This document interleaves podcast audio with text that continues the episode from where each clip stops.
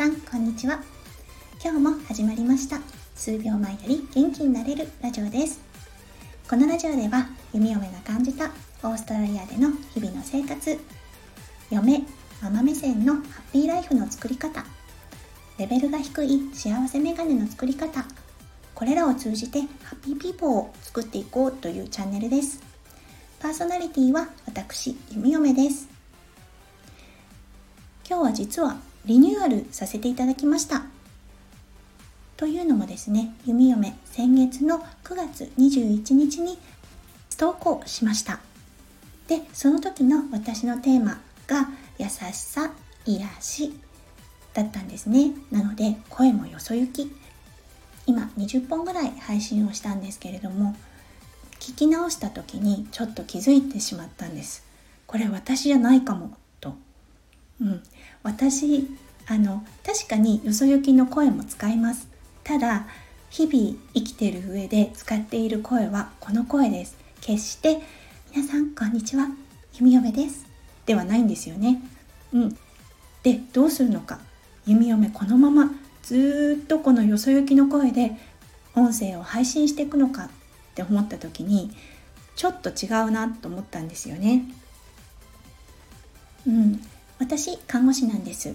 オーストラリアで看護師してるんですけれども。看護をしてる時って決してよそ行きの声は使わないんですよね。等身大の自分で患者さんにぶつかっていきます。なので患者さんも構えないし患者さんもリラックスした状態になれるんです。心を少し開いてくれるようになってくるんですね。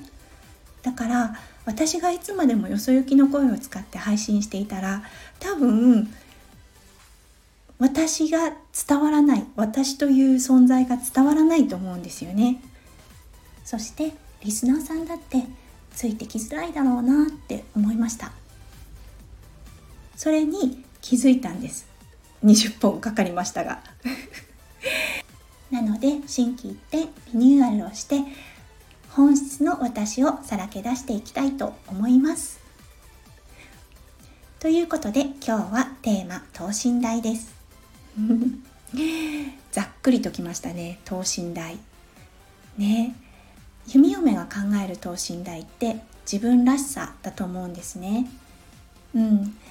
先輩も後輩も関係ない。自分の本質の部分をさらけ出してる感じ。生身の自分っていうのかな。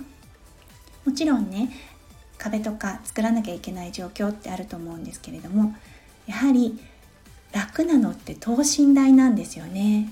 皆さんもありません？お家で。なんだろう誰も周りにいなくって自分の好きなお酒でもいいし飲み物コーヒーでもいいし飲んでる時はあってなりますよね。あの時って等身大ですよね。うん。なのでやっぱり自分の自分らしさを出せる状態って楽なんですよね。楽だし周りも打ち解けやすいと思います。うん、なのであなたはあなたらしくでいいんです。弓嫁も弓嫁らしくお心がけてこれからの配信していきたいと思います。ちょっと短かったですけれどもこれからの配信はこれくらいの長さでちょこちょこと皆さんのところに声を届けたいかなと思っています。